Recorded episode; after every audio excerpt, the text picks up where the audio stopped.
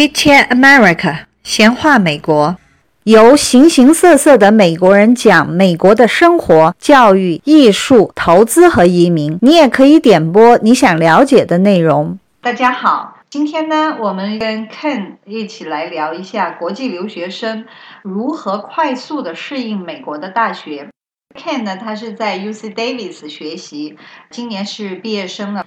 他呢，从中国高中毕业到美国来留学。我们在上一期节目呢，呃，Ken 就有讲到，就说，哎，如果我早一些知道，或者有这些经验的话呢，那么来到美国的学习，这种衔接会更通畅。自己怎么学？怎么去利用老师、学校的这些资源？那今天我们就针对这个话题呢，给即将来美国读大学的这些留学生，得到 Ken 的一些经验上的指点。好，闲话美国的听众们，大家好，我的名字叫 Ken，啊，我是学土木工程的一个大四学生，在 UC 戴维斯。你的专业？我的专业是土木工程。土木工程，英文叫 Civil and Environmental Engineering。大一的时候我就刚来嘛，然后发现，哎。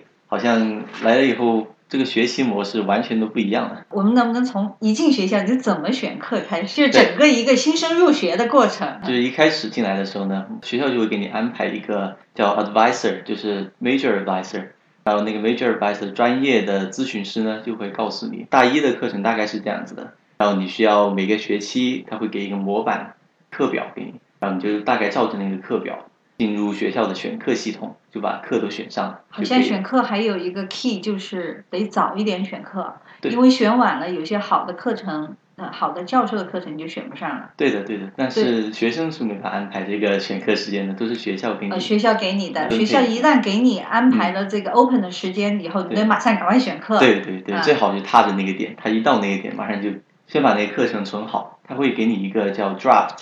就是一个草稿课表，然后你就把你想要选的课全部都放在那个就已经预选选好了。那么一旦一开放呢，就赶快去把课程提交上去。每个学生开放的时间是不一样的。对。就时间并不是都是每天的早上，某一天的早上，而且可能是中午、下午都不一定，晚上都有。还有早上六点。早上六点。早上六点。对，我有个朋友就爬起来早上六点。早上六点爬起来选课。对对对对对，然后回去洗洗睡。选课的时候，这个 advisor 他会已经给你呃四年的。一个计划已经给你了，还是说只给你一个学年的？呃，他会给你整一张表，就是你的这个专业需要些什么课，就是你这个专业所有的必修的课程。对，大家一开始刚进来啊，就会发现这个有点有点 overwhelming，就是感觉压力很大，好像这个这么多课。但是后来发现，其实他给你一个。示范，比如说你这个学期需要选，下个学期需要选，一个事例在哪里？其实是分解到四年中的嘛。对对，没错。所以其实并不算多。对他们就大概就想给你一个那个叫 overview，就是。大概的一个概念，嗯，需要上这些课，嗯，就是一个整体的一个概念，说你这个专业每个专业要修哪修完哪些课程，那它应该是有必修和选修，嗯，两种，没错，嗯，像像你呢，你说你的是土木工程，那属于理科类的，应该理科和文科的选修课程的难易度，或者说呃这个 credit 就美国叫学分嘛，哈，credit，美国大学呢，它并不是。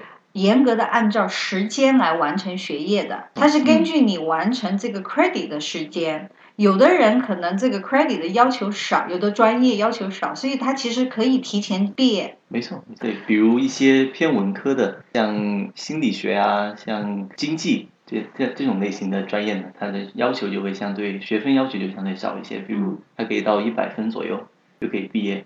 但是像你呢？像土木工程呢，我需要一百九十几个学分，就差了一个大概一半的这个分水。所以啊，选经济方面的专业的同学，有可能就会选择双专业啊，或者做一个 minor，就是叫次专业。大部分的人都会选择这样做。就他可以多学。对，可以多学。嗯，比如你看，像那个医学，他就要求。要多了，要六年才能学完，另外加上实习的时间。那么我的理解呢，可能就是说，因为文科呢相对来讲呢，它属于理论型的东西，不是实践型的东西。但理科呢，像你土木工程，你要将来盖房子、盖桥梁等等，这些呢是属于是跟人非常有关系，包括医学。所以呢，他在这种专业上就有这样的一个区分，他应该是要求要严一些，就是学分要高一点，责任越大，责任大。对，那么这一点是不是可以这样子来再解释另外一个问题？就是有些人会问说，美国的大学要花多少钱去读？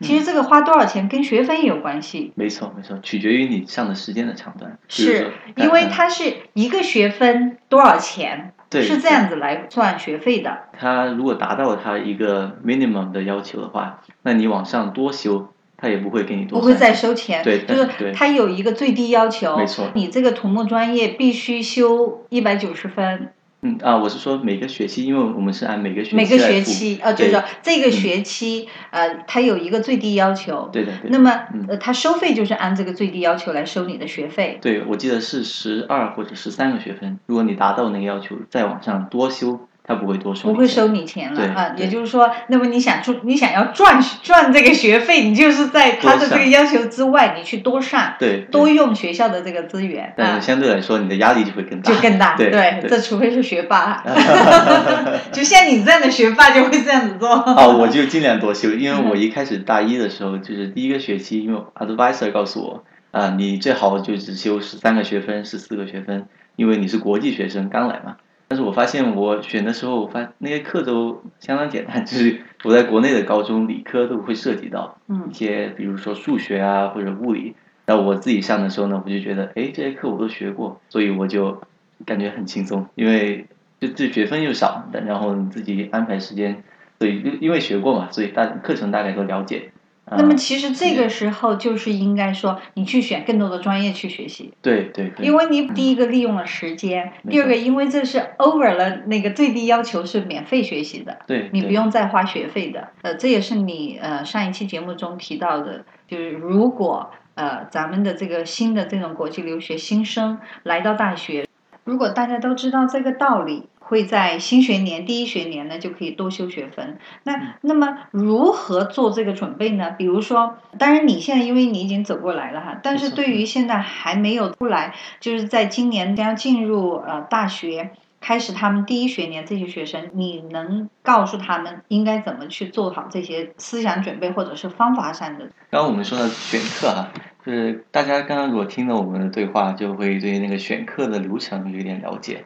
呃，我就我就推荐可以先进入美国以后了解了解它的选课系统，因为每个学校的选课系统都不太一样，所以了解完以后呢，就可以做出你对自己学习的安排，就不一定要针对他给你的模式模板，或者是说他他给你的推荐，你可以多选，而且每个学期每个学校呢，它的都有一个叫 drop deadline，就是它的意思是你可以把你选多的课就觉得上不了的课把它给 drop 掉。就是你就去取消掉，就 cancel 掉，对，就是你在那个截止日期以前，如果把课取消掉了，它就是不会算你的，不会影响你的学分。就是如果你感觉你课如果选太多了，可以把它取消掉。但是通常取消的话是取消你多选的吧？对对，我必必修的是你也可以取消，但是将来你得补上的。没错没错，就是 我就刚刚一开始推荐说多选一点课，嗯，就是啊，如果说最后又发现对太贪心了，选太多了，对对，选太多了 还可以做弥补。对，如我当时是不知道这个情况，就是虽然那个 advisor 是说过的，但是可能我当时没有注意，对，不知道它是这么重要的，嗯，所以其实很重要这个。这种多修的课，它也是在同一时间选的吧？嗯，对，是的，没错，就选课的都是在那个指定的时间，给你每个学生制定的时间段。那过了那个时间段是不能再选了。也可以选，但是过了那个时间段呢，就会容易课就难难选了，因为啊，对，就是位置被抢掉了，特别是那种呃 popular 的受欢迎的教授的课程，对对，啊，那是很多学生都会去选，所以呢，你选晚了肯定没你的位置了。是的，是的。嗯，那也就是这就是说，应该是呃，对于新生来讲呢，应该是在学到学校之前就应该知道这些东西。就要做好这个准备。你去到学校，在给你那个预选课的时候，你就要做好这个规划。这是一个呃，从选课方面的一个很好的建议哈。嗯。那然后呢？好，选完课以后，那就是上课了。呃，大学里面老师的教学方法和你自己的这种个人的学习方法上，你又能给大家一些什么样的建议，或者你的经验又是些什么？如何？跟得上美国这种教学方法，因为美国教学方法是自由的、自主的。嗯，你看选课都你自己选嘛，没错，而且时间安排也是你自己要去安排的，学习计划也是你自己去做的制定啊。所以能不能就是我们再再从这个方面再讲一下？就是如果啊，我们刚来的时候啊，就发现教授有可能我们大家听英语就没有那么一下子能适应，对吧？那他们讲英语的速度也是相当快的，有些有的老有的教授来说啊，那个时候呢，我们可以这样子，就比如上课的时候提提问题，然后这样既鼓励自己去讲英语，又鼓励自己去认真听教授在讲什么。这个这是一种方法，就可以保持自己的集中力。是不是还可以让老师停下来一会儿，对吧？对对 也让我喘口气。对对对，而且你要提问题呢，必须得先听他在讲什么，对吧？嗯要把他讲的东西听进去，然后你思考了以后再问问题，这样子也可以帮助你去集中，就是不容易走神。因为一开始大家听不懂你那个他讲什么的话，就容易造成那个走神的情况。嗯，对对，就就心理抵触，就不不继续听下去了。对对对对对但是这种嗯习、一一习惯下去，其实就完蛋了，对吧？对，学习就跟不上。那么这这就是非常好的一个方法，你要集中去听，嗯哪怕听不懂，你也可以提问，对吧？你就把你听不懂的东西问出来。没错，不要去想着别人会嘲笑我啊什么的，嗯这其实自己听懂是最重要的。对，对，这这也是美国一个文化，而且那些教授很提倡学生去问问题啊。哪怕是很觉得很蠢的问题，对对，是吧他？们不会有意见，就是不会很明显的表达出来说，这个我觉得问题我不会回答你这样子的。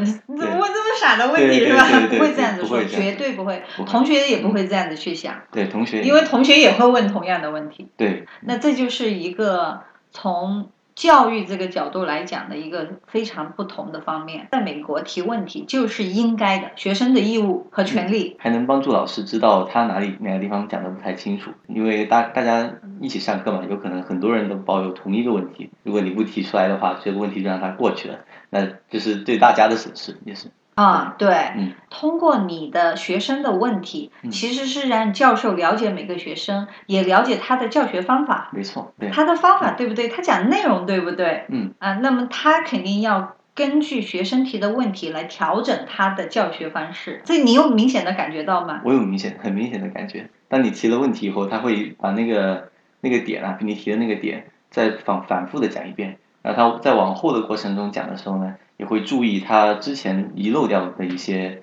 啊、内容。内容，比如也会在强调，在反复的强调，嗯，他会说，哎，我上一次忘记讲这些东西了。对对，他就会下一次就会注意，更加的注意，嗯，呃这就是所谓的互动。对的，这是。学生通过提问，让自己更理解教授讲的内容，嗯而教授呢又通过学生的提问，知道自己的方法和内容对不对头。所以呢，呃，哪怕哪怕咱们中国学生尽管没有这种习惯，嗯呃，特别是新生，对吧？第一年的新生基本上不敢提问的。一嗯方面就像你讲的语言的问题，是一是听不懂，第嗯二是自己也很难问出问题。嗯但是不要紧，要养成习惯，哪怕你说的英文不正确没有关系。是的，是的。是吧？大家都知道你不是说英文的，对，而且很有勇气啊！就是国际生如果是一个第二语言，还主动来这边学习，这个这种是一个很有勇气的行为，很多外国人都相当佩服。是学对对本地美国学生是会嗯。很佩服你的。对，因为对。于他们来讲，很多学生根本都没有这种学习经验，说跑到另外一个国家没错去去用人家的语言进到人家的学教教室里面去学习，嗯。所以对于他们来讲，他们对你们其实是是有一种尊敬和这种羡慕的眼光的。对对。从他们的心里来讲是。那么也就是说，我们中国的留学生哈，就是应该要有这种心理，没错，就是说不要自卑，嗯。不要觉得害羞，嗯。不要觉得人家会嘲笑我。嗯你要想，我我多么光荣啊，对吧？是 真的，我用第二语言，我来到你美国，我在这在这跟你一样坐在教室里面听课哇。嗯，他敢嘲笑我吗？让他讲讲中文看。对呀、哪怕就是真的有人当众这样子嘲笑你，你就问他你能说第二语言吗？嗯，是你们把我的语言讲的这么好。对，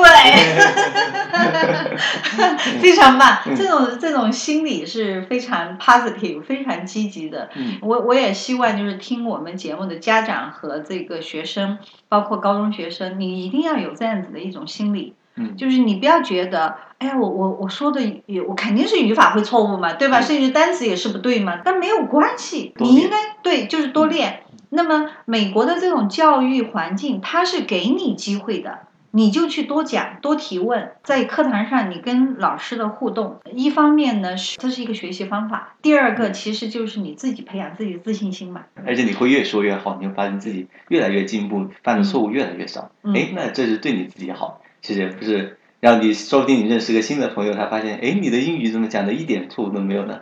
然后你就是一段新的关系里面，在这个新的关系里面，你就发现哎我好像进步了好多，就觉得自己越来越好，越来越好，这是自信心的建立。这是非常重要。嗯，那一旦你自信心建立了，你是不是会觉得我交朋友也容易了？对对，是的，我对我来说是这样的。就我以后交的朋友，我一开始就是相当的不自信嘛，就讲的话也是经常错误百出的。而且你发现你越来越自信以后，你自己讲的错误，你犯的错误也会越来越少。越少，因为你不紧张，你 relax，所以还有的同学问我，你是不是 native 啊？是 native American？有有可能 A B C 对吧？对对对对。多跟同学做互动，这也是提高你的英文的一个方式。你要想想，你的老师和美国当地的同学就是你免费的老师啊！你放的这么好的一个环境，不不跟他们去练你的英语，反而还有像像有些为了提高英语，还要找 tutor 啊，或者或者花钱去学，干嘛呢？嗯，这个教的不一定有你的朋友教的好。好，对，然后你跟朋友可以用你感兴趣的话题去跟他聊天，那这个这个真的就是学语言就很快嘛。那好，这是一个学习，就是听课方面的非常好的一个建议和分享。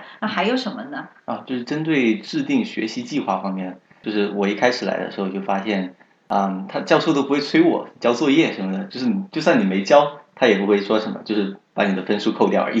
就 所以就是对自律性要求是比较大的，就是出来美国学习。所以还是我建议啊，就是可以参加规划自己的学习啊、计划表啊，比如这这类型的那个培学训习规划，我就参加了几个，就是我发现自己好像错过了好多，好像浪费了好多时间之后呢，我就嗯，在大一的第三个学期去参加了一个叫 Schedule Builder 的培训。你说的第嗯三个学期是指的，我们是三个学期一个学年嘛，嗯，然后第三个学期就是最后一个学期，那第一个学期是什么时间到什么时间？第一个学期叫秋季，然后第二嗯它是按季节来分的嗯，第二个学期是 Winter，三个是呃 Spring，对。三个学期，没错没错。嗯，但是不同的学校是不一样的，有的是 semester 的制度，学季制，那我们叫做学学季制，我们叫学季制，他们叫学期制。啊，那学期跟中国就一样了，对对就是两个学期两个学期，对，你们是学季，对，我们是啊，是按季。节来分的，呃，嗯所以有三个学期，然后你是到了第三个学期才反应过来，对吧？对，因为前两个学期课程相对简单嘛，那第嗯三个学期开始有压力，感觉到有压力，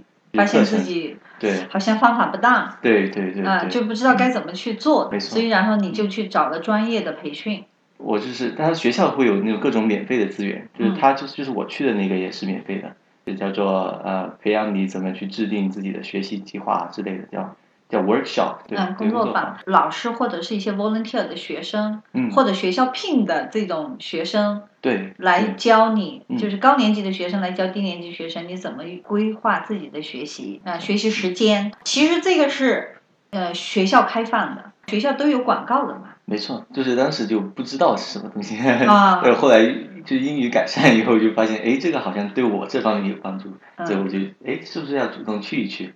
那那么嗯 OK，、嗯也就是说，我们现在应该是给新生一个呃提醒：你选课完了之后，你就要去找学校的这样子的呃规划的这种这种培训的组织，可以早点行动，早点行动，就是早一点掌握方法。而且他们是相当有经验的，他们已经办了这种 workshop 嗯无数无数次，然后他们都知道每个学生会遇到怎么样的问题，嗯就相当相当能帮你，然后去规划自己的学习。对，如果那它是一对？一吗？不是的，就是所有学生都可以来参加。是一个课堂。对，类似。然后嗯课、类似课堂嗯，它是用这种呃 workshop 的方式。嗯那你呃学了之后，你就知道怎么制定自己自己的计划了。对我就是嗯改善了很多，嗯也不是完全能能制定好，但是也一步步来。来啊，。毕竟我们中国学生的学习是被动式的，所以我们确实不知道如何去做计划。嗯但是在美国，他们其实从小学就开始会有这种 project，、嗯学习中就有 project，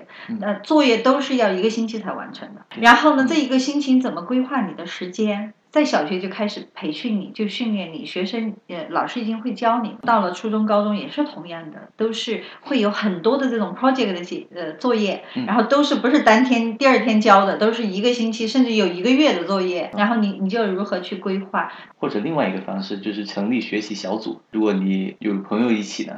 就互相督促的作用起到这个。你是讲的是这种是课后的，对，就是课外，课外的，对。然后就是自己组织一个小 team，对。嗯，那这个小 team 肯定是你自己去选同学，对吗？对对对。哎，我们几个商量一下，我们做一个 team 吧，我们一起来学习。没错，对，这也是我应该早点做的这个，这个这种形式的。那你后来是怎么知道的呢？我后来是发现别的同学，因为呃，有一些课呢，它是难度很大。就是这种难度大的课，如果你自己一个学的话，就会相当的累，而且你很难 keep up，就是保持住你这个学习的进度啊。比如他那个作业是作业量很大，就比如这样，还有 project，就是那种很大的那个项目，需要花很长的时间进去。要做一些 research 啊，就是搜索一些资料信息，要要做一个方案嘛。所以你就是在这个过程中，发现自己独立完成太难了。对对，如果有一个学习伙伴在那，我们就可以相互帮助，然后这个进度会加快很多，而且效率。这是学习方法。嗯，第一个呢，你可以去找这种呃专门的专业教你如何制定计划的人。对。啊，然后有了这样子的一个呢，但但你还只是说，呃，这是个人的事情。没错。我们还可以靠一个小团队，我们自己组织一个小团队，一起讨论学习。外部因素跟内部因素结合。一起内外结合，那这样子学习效果就会很好。其实这种 group 学习的这种 group。呃，是不是当地的学生是他们都是很自然的、很自发的就会组织起来？对，而且他们就是我发现，就随便喊一句“我们一起来吧，一起来学，一起写作业吧”，他们就很高兴的说“好啊，好啊，一起吧”。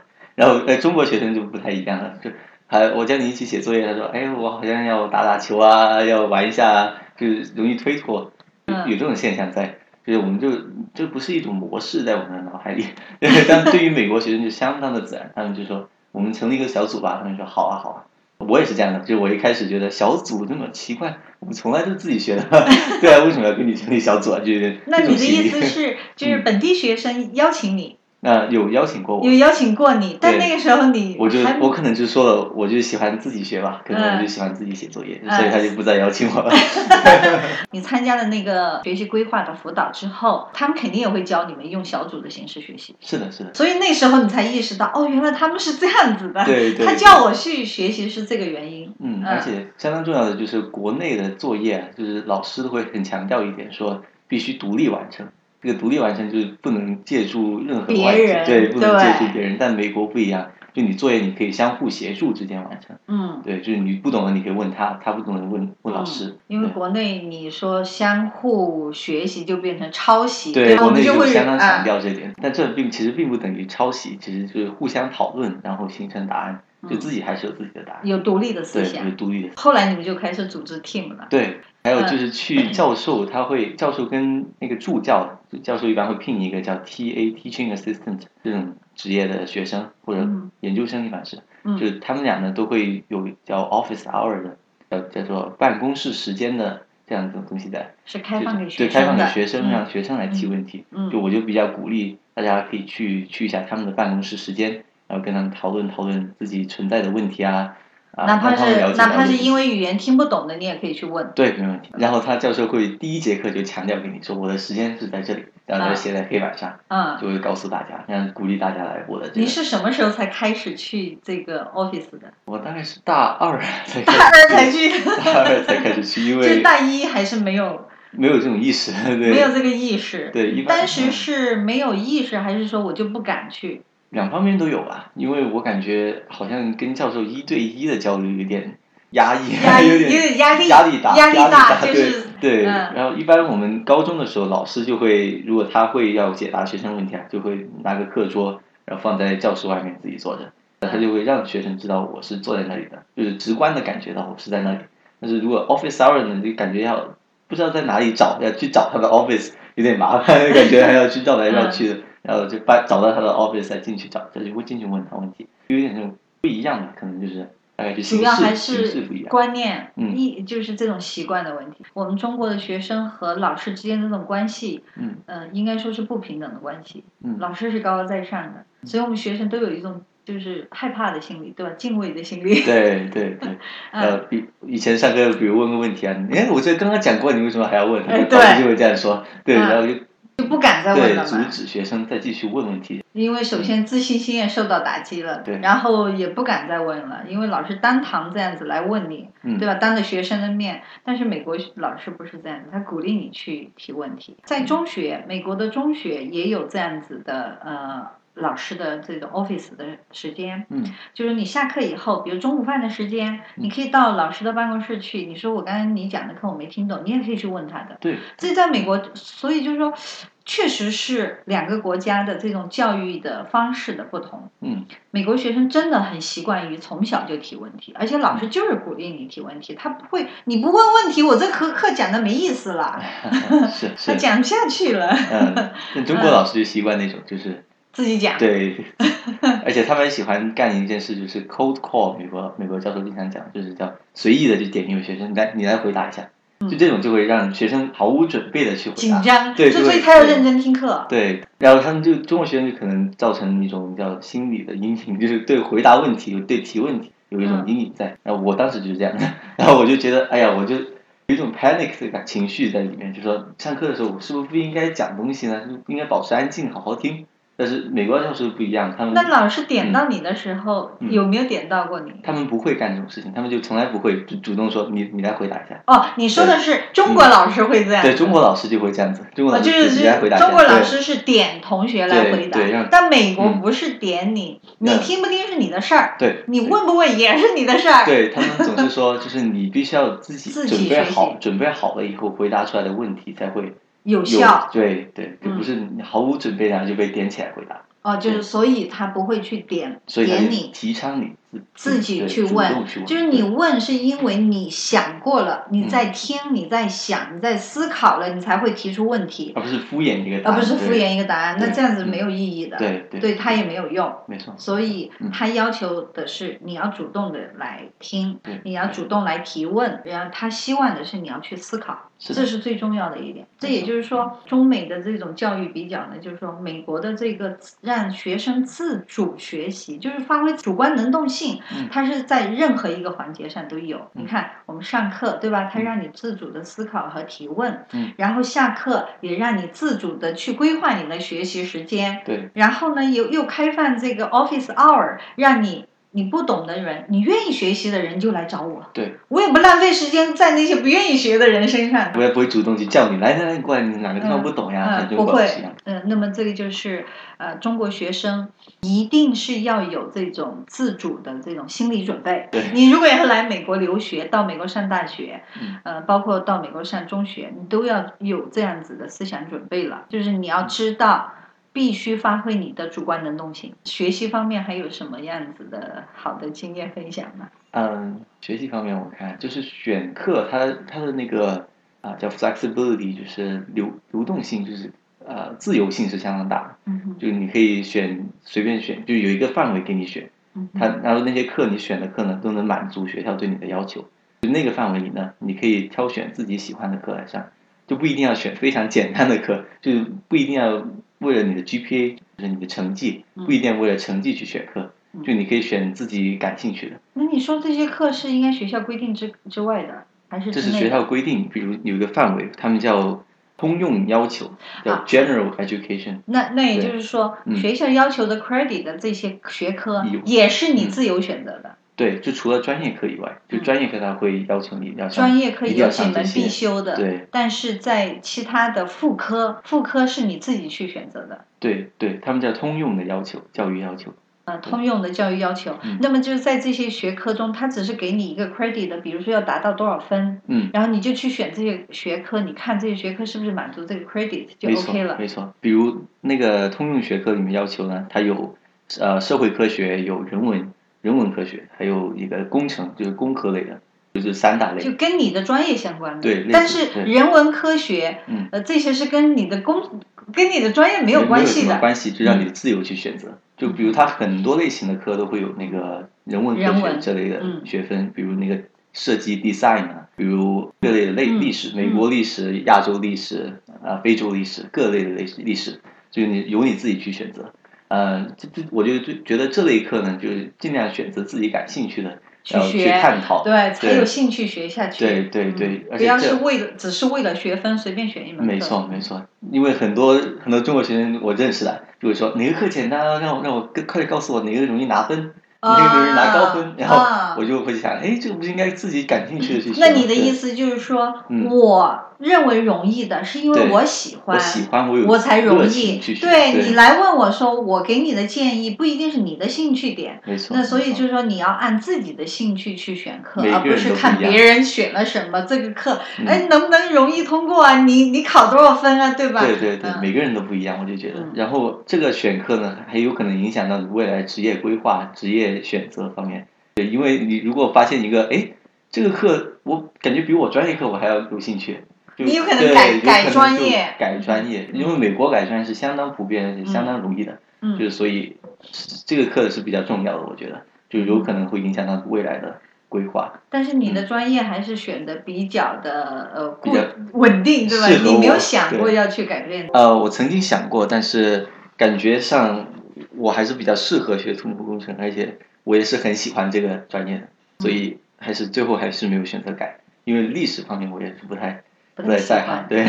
但是我就说大家不一样，大家有可能有的对历史感兴趣，有的对经济感兴趣，或者有的对 design 设计感兴趣，对嗯，就有可能。在，国内是没办法接触到这些领域的嘛，嗯就是 design 啊，或者说什么是动物科学啊，什么酿酒啊，各方面都有。对，你还学过一对，我还，学过一门酿酿酒，对，对，嗯就是这个选择就是自由，自由的同时呢，就会掺掺杂着自己的选择，就是自己的选择是相当重要，我是这样感觉，嗯，就是对，对课程有一定的了解，然后嗯再做选择。呃，就是说专业的选择，你又补充了一点，嗯就是副科最好是按自己的兴趣去选修，这样子呢也容易修到学分，也容易学，你也有兴趣往下学下去。否，则的话，可能就卡壳了，难难了。嗯到时候也影响你的学分，对吧？对影响你学习的积极性。是的，是的，嗯，大家好，今天呢，我们跟 Ken 一起来聊一下国际留学生如何快速的适应美国的大学。Ken 呢，他是在 UC Davis 学习，今年是毕业生了。他呢，从中国高中毕业到美国来留学。我们在上一期节目呢，呃，Ken 就有讲到，就是说，哎，如果我早一些知道。或者有这些经验的话呢，那么来到美国的学习，这种衔接会更通畅。自己怎么学，怎么去利用老师、学校的这些资源？那今天我们就针对这个话题呢，给即将来美国读大学的这些留学生，得到 Ken 的一些经验上的指点。好，闲话美国的听众们，大家好，我的名字叫 Ken，啊、我是学土木工程的一个大四学生，在 UC 戴维斯。你的专业我的专业是是土木工程，土木工程，对英文叫 Civil and Environmental Engineering。大一的时候我就刚来嘛，然后发现哎，好像来了以后，这个学习模式完全都不一样了。我们能不能从一进学校你就怎么选课开始，就整个一个新生入学的过程？就是一开始进来的时候呢，学校就会给你安排一个叫 advisor，就是 major advisor。然后那个 major advisor 专业的咨询师呢，就会告诉你，大一的课程大概是这样子的。然后你需要每个学期他会给一个模板课表给你，然后你就大概照着那个课表进入学校的选课系统，就把课都选上。好像选课还有一个 key，就是得早一点选课，对因为选晚了，有些好的课程，呃，好的教授的课程你就选不上了。对的，对的，但是学生是没法安排这个选课时间的，都是学校给你。呃，学校给你的，学校一旦给你安排了这个 open 的时间以后，你对得马上赶快选课。对对对，啊最好就踏着那个点，他一到那个点，马上就先把那课程存好，他会给你一个叫 draft，就是一个草稿课表，然后你就把你想要选的课全部都放在那个就已。经预选选好了，那么一旦一开放呢，就赶快嗯去把课程提交上去。每个学生开放的时间是不一样的，对就时间并不是都是每天的早上，某嗯一天的早上，而且可能是中午、下午都不一定，晚上都有。还有早上六点。早上六点 早上六点，对，我有个朋友就爬起来早上六点。早上六点爬起来选课，对吧？对对对对，然后回去洗洗睡。选课的时候，这个 advisor 他会已经给你呃呃四年的一个计划已经给你了，还是说只给你一个学年的？呃，他会给你整一张表，就是你的这个专业需要些什么课，就是你这个专业所有的必修的课程。对，大家一开始刚进来啊，就会发现这个有点有点 overwhelming，就是感觉压力很大，好像这个这么多课，但是后来发现其实他给你一个。示范，比如说你这个学期需要选，下个学期需要选，一个事例在哪里。其实是分解到四年中的嘛。对对，没错。所以其实并不算多。对他们就大概就想给你一个那个叫 overview，就是。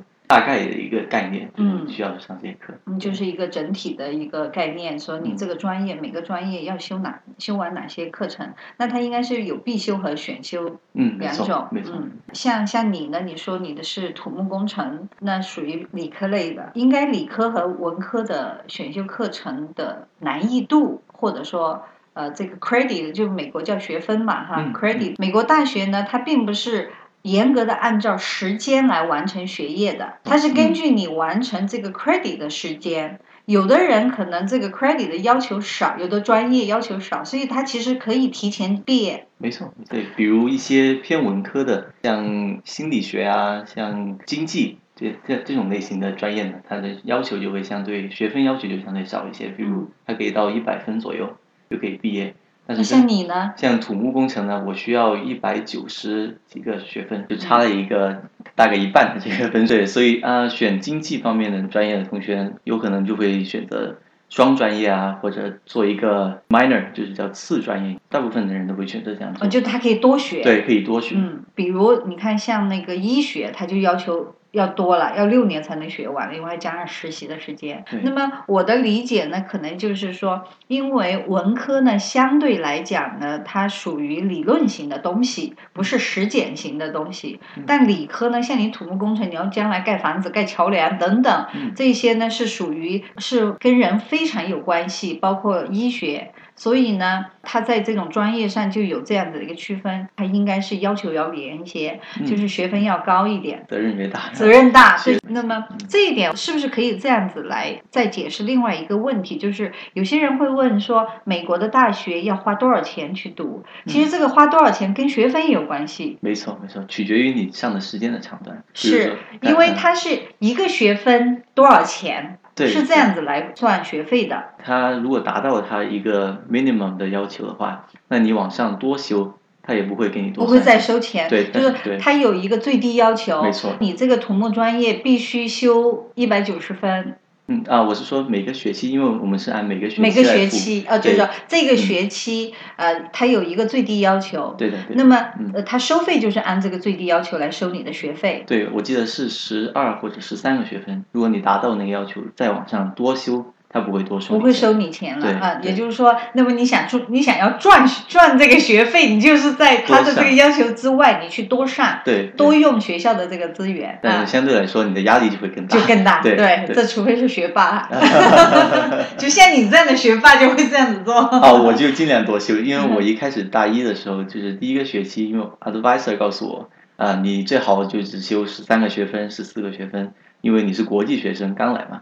但是我发现我选的时候，我发那些课都相当简单，就是我在国内的高中理科都会涉及到一些，比如说数学啊或者物理。那我自己上的时候呢，我就觉得，哎，这些课我都学过，所以我就感觉很轻松，因为就这学分又少，然后你自己安排时间，所以因因为学过嘛，所以大课程大概都了解。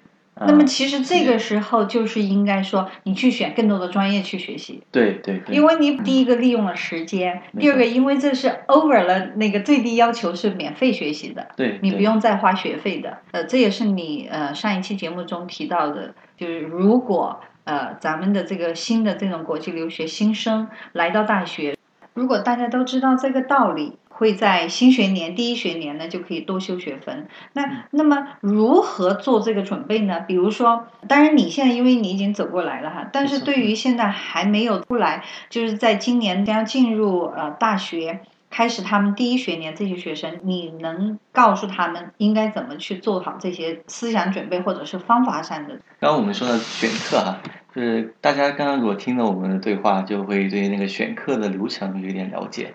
呃，我就我就推荐可以先进入美国以后了解了解它的选课系统，因为每个学校的选课系统都不太一样，所以了解完以后呢，就可以做出你对自己学习的安排，就不一定要针对他给你的模式模板，或者是说他他给你的推荐，你可以多选。而且每个学期每个学校呢，它的都有一个叫 drop deadline，就是它的意思是你可以把你选多的课，就觉得上不了的课，把它给 drop 掉，就是你就去取消掉，就 cancel 掉，对，就是你在那个截止日期以前，如果把课取消掉了，它就是不会算你的，不会影响你的学分。就是如果你感觉你课如果选太多了，可以把它取消掉。但是通常取消的话是取消你多选的吧？对对，我必必修的是你也可以取消，但是将来你得补上的。没错没错，就是我就刚刚一开始推荐说多选一点课，嗯，就是啊，如果说如最后又发现对太贪心了，选太多了，对对选太多了还可以做弥补。对，如我当时是不知道这个情况，就是虽然那个 advice 是说过的，但是可能我当时没有注意，对，不知道它是这么重要的，嗯，所以其实很重要这个。这种多修的课，它也是在同一时间选择吧？嗯，对，是的，没错，就选课的都是在那个指定的时间，给你每个学生制定的时间段。那过了那个时间段是不能再选了？也可以选，但是过了那个时间段呢，就会容易课就难难选了，因为位置被抢。啊，对，就是位置被抢掉了，特别是那种呃 popular 的受欢迎的教授的课程，对对，啊，那是很多学生都会去选，所以呢，你选晚了肯定没你的位置了。是的，是的。嗯，那也就是这就是说，应该是呃，对于新生来讲呢，应该是在学到学校之前就应该知道这些东西。就要做好这个准备。你去到学校，在给你那个预选课的时候，你就要做好这个规划。这是一个呃，从选课方面的一个很好的建议哈。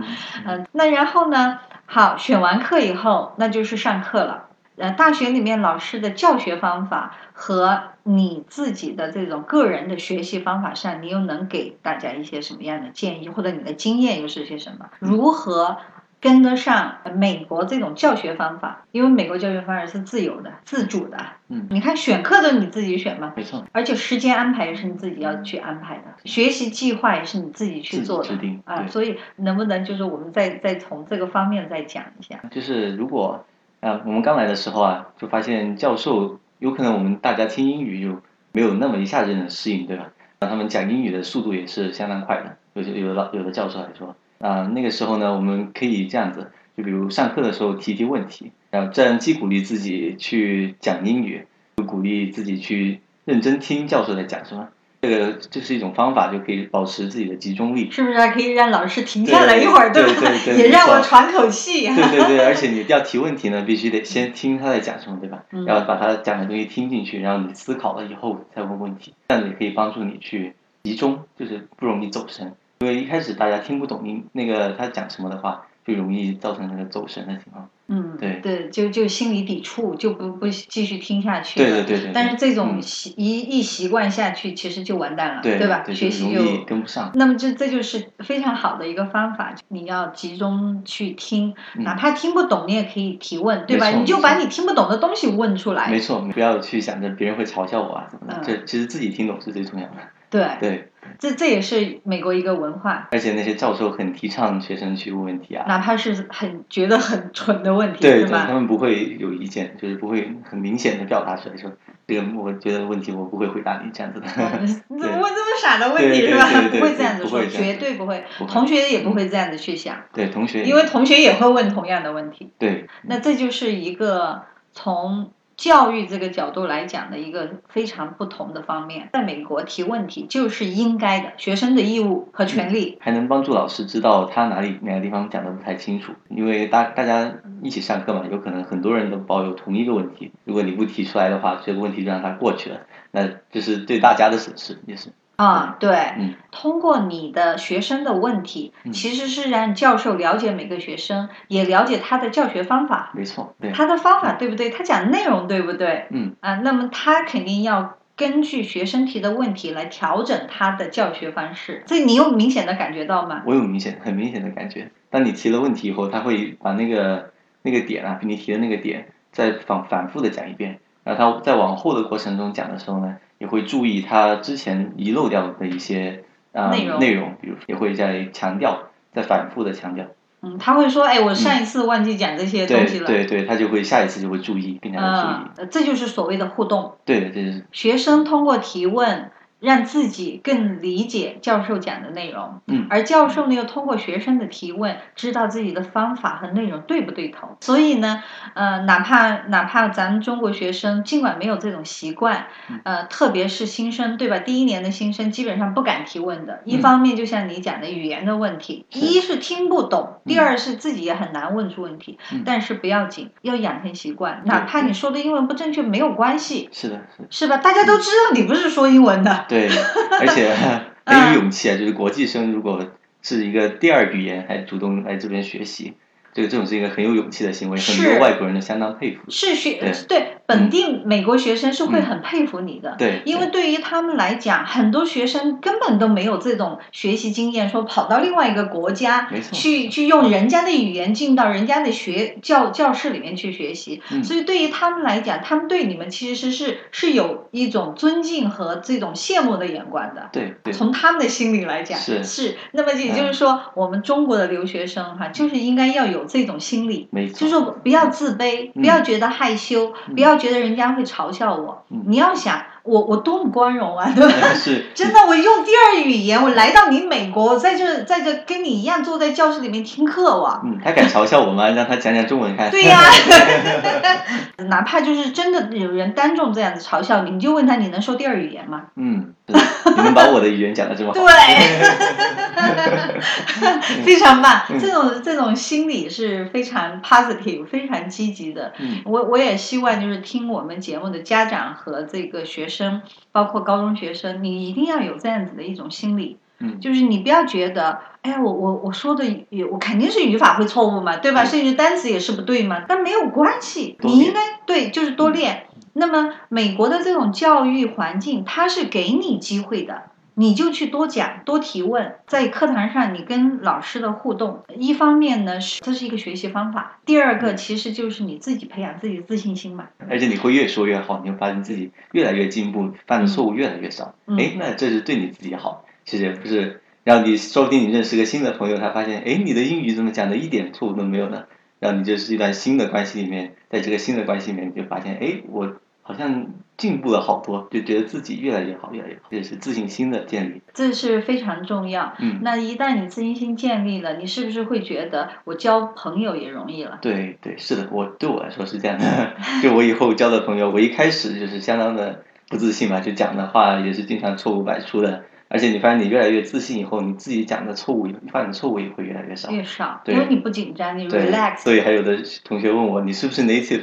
是 native American？有有可能 A B C 对吧？对对对对。多跟同学做互动，这也是提高你的英文的一个方式。你要想想，你的老师和美国当地的同学就是你免费的老师啊！你放的这么好的一个环境，不不跟他们去练你的英语，反而还像像有些为了提高英语，还要找 tutor 啊。或者或者花钱去学干嘛呢？嗯，这会教的不一定有你的朋友教的好。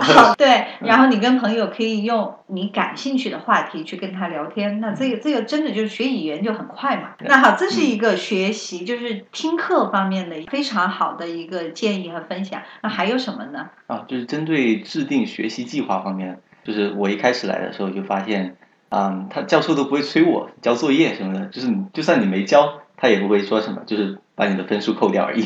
所以就是对自律性要求是比较大的，就是出来美国学习。所以还是我建议啊，就是可以参加规划自己的学习啊计划表啊，比如这这类型的那个学习规划。我就参加了几个，就是我发现自己好像错过了好多，好像浪费了好多时间之后呢，我就嗯在大一的第三个学期去参加了一个叫 Schedule Builder 的培训。你说的第三个学期是指的？我们是三个学期一个学年嘛，嗯，然后第三个学期就是最后一个学期。那第一个学期是什么时间到什么时间？第一个学期叫秋季，然后第二它是按季节来分的。第二个学期是 winter，三个是呃 spring。三个学期。没错没错，但是不同的学校是不一样的，有的是 semester 的制度，学季制，然后我们叫做学学季制，我们叫学季制，他们叫学期制。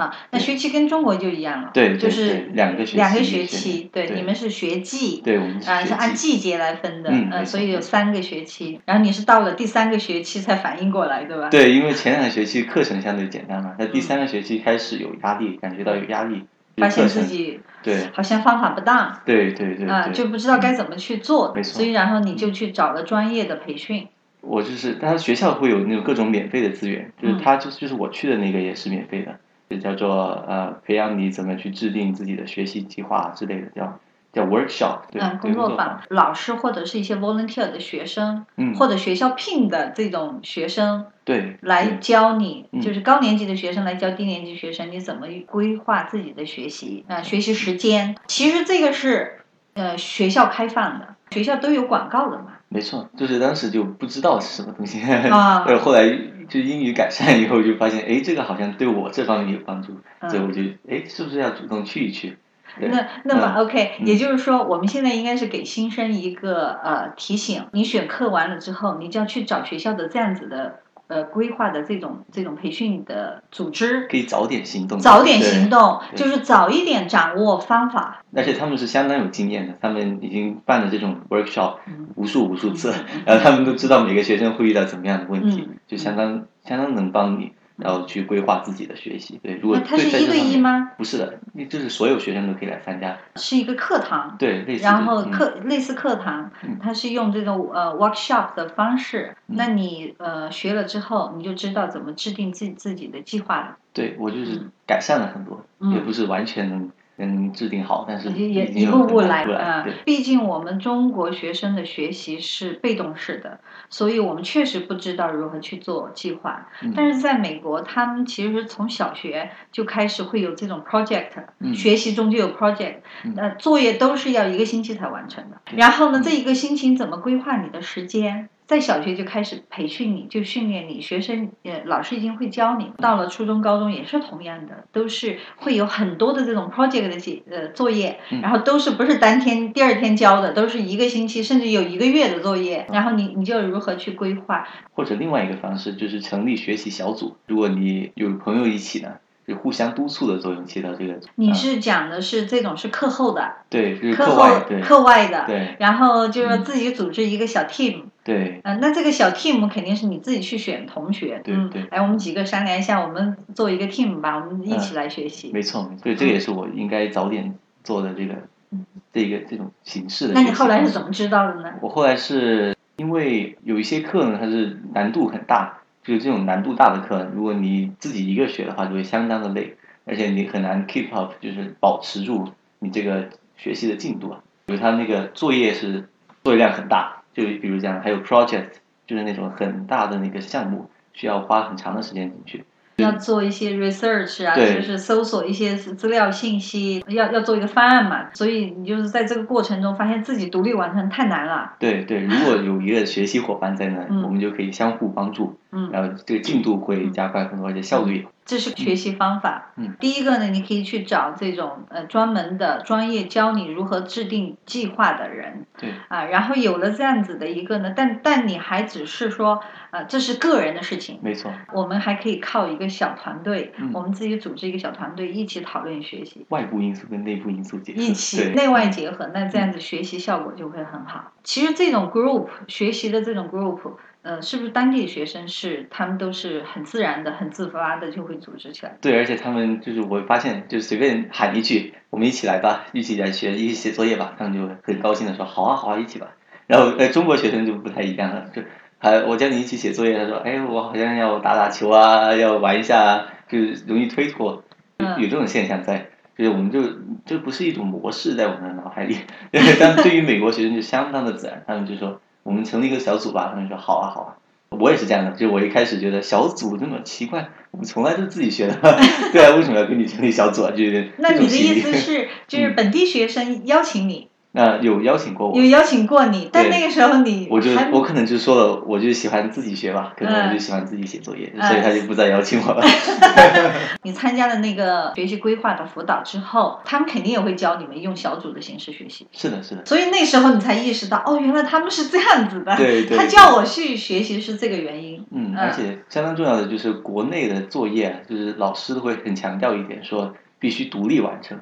这个独立完成就是不能借助任何别外界人对，不能借助别人。但美国不一样，就你作业你可以相互协助之间完成。嗯，对，就是你不懂的你可以问他，他不懂的问问老师。因为国内你说相互学习就变成抄袭，对，国内们就会相当强啊，调这点，但这并其实并不等于抄袭，其实就是互相讨论，然后形成答案，就嗯自己还是有自己的答案。有独立的思对，想有。独立的后来你们就开始组织 team 了。对，还有嗯。就是去教授，他会教授跟那个助教，就教授一般会聘一个叫 TA Teaching Assistant 这种职业的学生或者嗯。研究生，一般是，就嗯是他们俩呢都会有叫 Office Hour 的，叫叫做办公室时间的这样一种东西在，是开放给就是对，开放。给学生，嗯。让学生来提问题。嗯。就我就比较鼓励大家可以去去一下他们的办公室时间，然后跟他们讨论讨论自己存在的问题啊，啊，哪怕是哪怕是因为语言听不懂的，你也可以去问。对，没问题。然后他教授会第一节课就强调给你说，我的时间是在这里，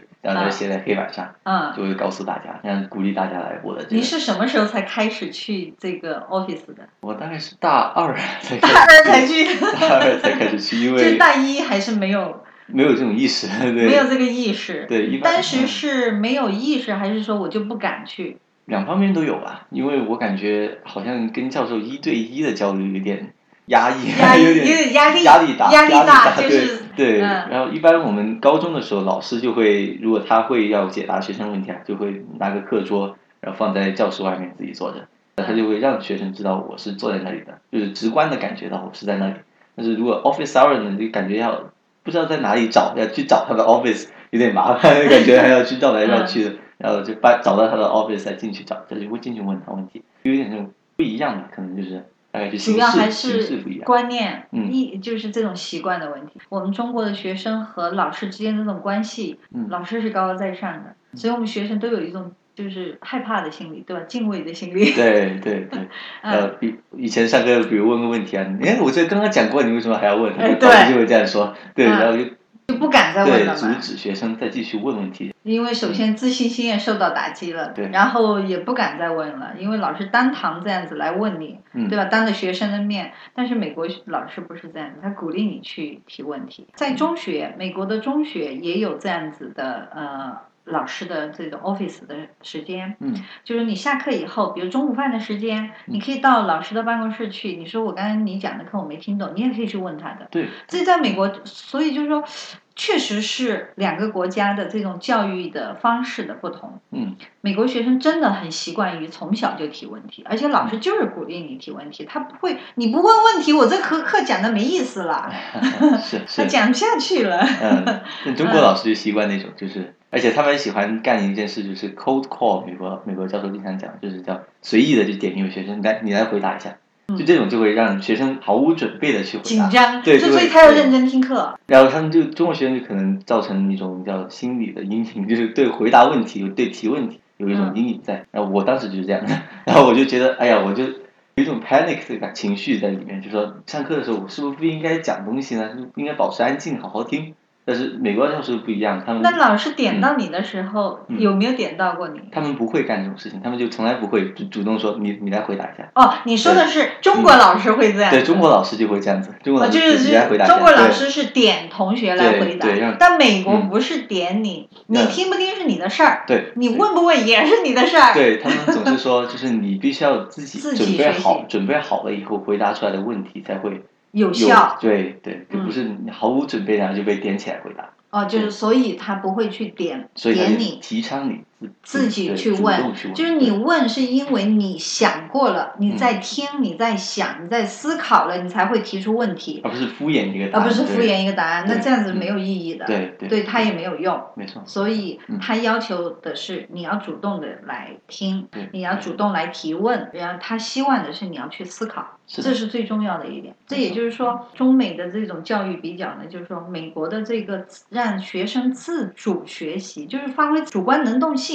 它是在任何一个环节上都有。嗯。你看，我们上课对吧？它让你自主的思考和提问，嗯，然后下课也让你自主的去规划你的学习时间，对，然后呢，又又开放这个 office hour，让你你不懂的人，你愿意学习的人就来找我，对，我也不浪费时间在那些不愿意学的人身上。我也不会主动去叫你来来来，你过来，你哪个地方不懂呀？不会嗯，那么这个就是呃，中国学生一定是要有这种自主的这种心理准备。对你如果要来美国留学，到美国上大学，嗯呃，包括到美国上中学，你都要有这样子的思想准备了，就是你要知道，必须发挥你的主观能动性。